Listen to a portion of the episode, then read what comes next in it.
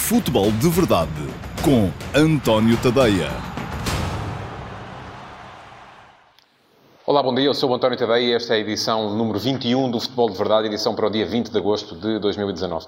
Hoje temos dois temas que podem ser polémicos, que são fortes, e eu vou tentar explicar, tintim por tintim, tudo aquilo que penso sobre cada um deles. Já está anunciado. Primeiro, a questão do dinheiro que há ou que não há uh, no futebol mundial, a questão do fair play financeiro e a questão dos fundos de investimento e aquilo que pode ou não pode ser regulamentado nessa matéria, e depois também o movimento que o Benfica uh, lançou ontem ehm, com uma comunicação uh, na sua newsletter, uh, que é o movimento Caça ao Rafa. Um, também vou explicar aquilo que uh, está por trás de todas estas movimentações que os clubes estão cada vez mais a lançar, um, sobretudo através das redes sociais e esperando que depois seja feita a sua propagação. Mas pronto, já sabem, no final responderei a uma pergunta daquelas que forem deixando na caixa de comentários. Não tem que ser sobre nenhum destes temas, pode ser sobre outro tema qualquer. A equipa que trabalha comigo no Futebol de Verdade vai selecionar a pergunta que considerar melhor e, eh, no final, eu darei a resposta, a minha verdade, sobre a pergunta que me for feita. Mas vamos atacar de imediato os temas de hoje, começando pelo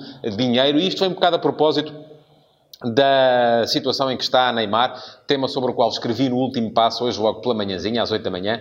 Um, Neymar, eu na altura, no último passo, escrevi mais sobre a perspectiva do jogador, sobre aquilo que pronuncia uma espécie de desistência de Neymar da tentativa de vir a ser o melhor do mundo. Uh, eu recordo que as últimas 11 bolas de ouro, ou prémios da Best, foram atribuídas a quase sempre Messi e Ronaldo, e há um prémio para Modric.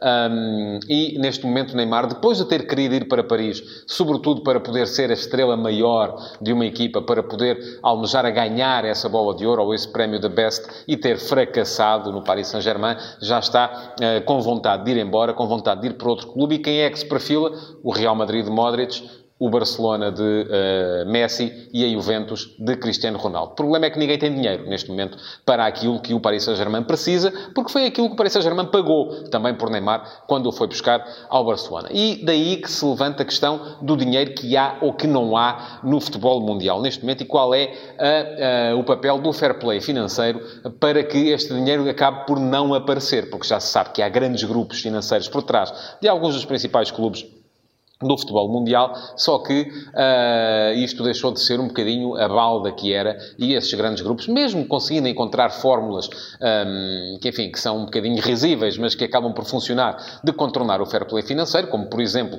patrocínios. Um, vemos equipas a serem com patrocínio nas camisolas muito superior àquilo que é o valor de mercado. Patrocínio quase sempre de empresas ligadas ao grupo que detém a maioria do capital desse, desses clubes e isso acaba por uh, fazer com que a coluna das receitas acabe por ser maior e acabe por permitir que esses clubes acabem depois por gastar mais também uh, no mercado, porque uh, não corre risco de entrar em ruptura. No fundo, o dinheiro é o mesmo, mas acaba por entrar no clube através de uma porta que não é aquela que, que, que seria a mais normal. Uh, acaba por ser um bocadinho inflacionado, acaba por ser injetado dinheiro de uma forma que não é a mais corriqueira, mas funciona para que no fim as contas batam certo. Mas bom, Vamos lá ver.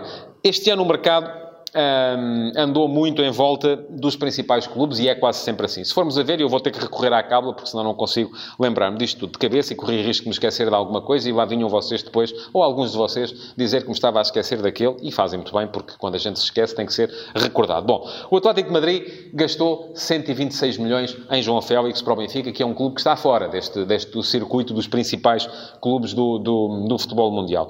Um, depois recebeu 120 do Barcelona uh, por Griezmann. Depois ou antes, foi mais ou menos ao mesmo tempo. O Barcelona Além destes 120 que gastou em Griezmann, uh, gastou mais 75 uh, na aquisição de De Jong ao Ajax. Portanto, já se vê, ainda mais com as obras que tiveram que fazer para uh, remodelar o campeonato, que não há dinheiro neste momento no Barcelona. Aliás, já para a operação Griezmann foi preciso recorrer a um fundo de investimento um, que, inclusive, já deu alguma, alguma polémica por causa de uma entrevista de um dos seus cofundadores à revista Forbes. O Ajax também recebeu 85 milhões da Juventus por De Ligt, que por sua vez tinha recebido 65 do Manchester City por João Cancelo. Um, e pronto, já se vê que a Juventus está mais ou menos em casa. O Ajax está, tal como o Benfica, com um fluxo muito superior, com muito mais dinheiro a entrar do que a sair, mas não são propriamente clubes que possam concorrer à aquisição de Neymar. Um, depois temos o Real Madrid, que gastou 100 milhões em Eden Hazard. Um, o Barcelona ainda tentou livrar-se de Coutinho, mas a única coisa que conseguiu foi colocá-lo por empréstimo no Bayern, portanto não recebe dinheiro daí e como não recebe dinheiro daí não tem dinheiro para ir buscar Neymar. Uh, o Manchester City, por sua vez, uh, gastou 65 milhões em Cancelo, uh, que veio da Juventus, e uh, estes 65 milhões acabam por contrabalançar um bocadinho os 85 que a Juve gastou em Ligt e deixam, fazem com que a Juve seja neste momento uma das equipas com mais liquidez e mais possibilidade de atacar o mercado, daí que a Juventus seja uma das principais, se não mesmo a principal candidata a ir buscar uh, Neymar. De resto, o Manchester United recebeu 65 milhões do Inter por Lukaku, gastou 87 em uh, torrou 87 em Maguire, que, foi para, que veio do, do, do, do Leicester, e uh, isto acaba por fazer com que o Real Madrid, que já gastou 100 milhões em, em Eden Hazard e não consegue uh, livrar-se de Gareth Bale, acabe por também uh, ser uma das equipas que, que tem liquidez. Bom, a questão aqui é, e por isso é que há tanta gente pendurada, por isso é que o Manchester United acabou por ficar com Pogba, Eriksen não sai do Tottenham, Bruno Fernandes não saiu do Sport, Sporting um, e Neymar aparece um bocadito uh, aqui perdido também no uh, Paris Saint-Germain. O que é que acontece? Acontece que uh, o dinheiro que há no futebol acaba por ser quase sempre o mesmo, conforme vem. O dinheiro sai daqui e vai para ali, dali vai para acolá, da vai para acolhi e pronto, e acaba por andar o dinheiro a circular, uh, mas uh, não há grande entrada de capital uh, no, no, no, mercado do futebol. E é por isto que os clubes acabam por recorrer aos tais fundos de investimento que lhe vão permitir financiar este tipo de operações, operações que são muito dispendiosas. Recordo que o Paris Saint-Germain pagou 220 milhões de euros por Neymar e depois disso já teve que fazer uma operação uh, um bocadinho semelhante àquela que o Barcelona quer fazer com Neymar agora, que é um empréstimo com opção de compra, ou, aliás, nem é opção de compra, não se devia chamar assim, um empréstimo com cláusula de compra obrigatória ao fim de um ano. Foi isso que o PSG fez com Kylian Mbappé uh, quando o foi buscar ao Mónaco e é isso que o Barça está a tentar fazer uh, com Neymar, porque não tem hipótese nenhuma de bater agora o dinheiro para ir buscar Neymar, da mesma forma que o Bayern, que já tinha ido buscar o Lucas Hernandes ao Atlético de Madrid, também não consegue não conseguiu bater o dinheiro por Coutinho para o ir buscar ao Barcelona. Bom, qual é que é o problema aqui? é a proveniência do dinheiro. Isto tem a ver também com o tal fair play financeiro. O fair play financeiro faz com que uh, os clubes não possam uh, ter uma balança de, de, de, transações altamente deficitária. Há um limite para, que, é, para o déficit dessa balança de transações. Um, esta é uma das questões. A outra questão tem a ver com o recurso aos tais fundos de investimento que, já se sabe, ninguém sabe muito bem quem são, estão muitas vezes sediados em offshores e acaba por vir esse dinheiro, hum, não se sabe de onde, e muitas vezes também estes fundos acabam por financiar o clube A, o clube B, o clube C e o clube D, mas pronto, estão no negócio dos capitais, da, da, do movimento de capitais. É este o negócio, uh, é este o negócio da banca.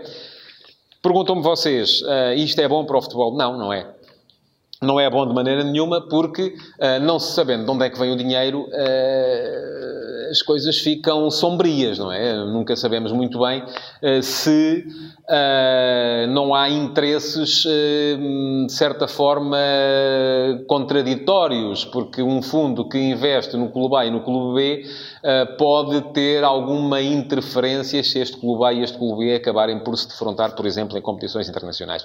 Isto é território muito pantanoso. Agora, a segunda questão que se coloca é: e é possível travar isto? E a resposta é não. Da mesma forma que eu não sei e você não sabe de onde é que veio o dinheiro da banca, eu não sei e você não sabe de onde é que veio o dinheiro das infraestruturas para transportes, não, não vamos saber também de onde é que veio o dinheiro do futebol. Isto, um, o que estamos aqui a discutir, não é, uma capaci não é a capacidade para remodelar tudo aquilo que é o negócio do futebol. É a capacidade para remodelar tudo aquilo que é a sociedade moderna no século XXI. E a sociedade no século XXI gira muito em torno uh, deste dinheiro que ninguém sabe muito bem de onde é que vem. Foi assim que construímos a sociedade. Agora, como diz o outro, aguentem-se, porque não há muita volta a dar à coisa. Um, e pronto. Entramos então no segundo tema do, do, do, futebol de verdade de hoje. O segundo tema do futebol de verdade de hoje tem a ver com aquilo que se passou uh, no, no jogo uh, Belenenses-Chade-Benfica. Uh, e eu recordo aquilo que se passou. Rafa sofreu cinco faltas uh, e em todas elas o jogador da Belenenses-Chade que a fez viu um cartão amarelo. e o Benfica ontem na sua newsletter, que é uma coisa que, enfim, é feita em nome do clube, mas não responsabiliza diretamente ninguém. Não é o presidente que diz, não é o treinador que diz, não é o próprio Rafa que diz, em suma, ninguém diz, diz a newsletter do Benfica.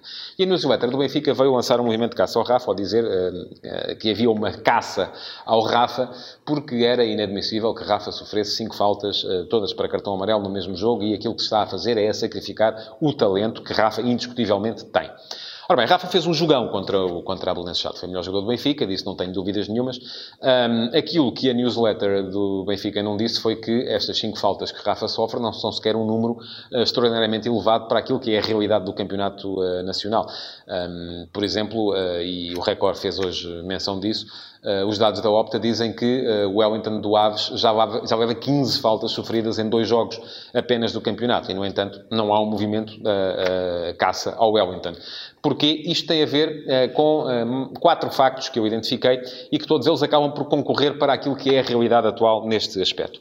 O primeiro facto é que há sensivelmente 15, 16, 17 anos, os clubes fecharam os protagonistas. É a altura em que aparecem as academias, os jornalistas deixam de estar nos treinos e os jogadores e os treinadores deixam de estar disponíveis para contactos informais, para conversas com os jornalistas e isto leva a um esvaziamento total do espaço mediático à volta do futebol. O segundo facto é, eh, foi, foi consequência deste primeiro, é que os jornais, a partir dessa altura, viraram-se para aquilo que são os trabalhos muito à volta dos números.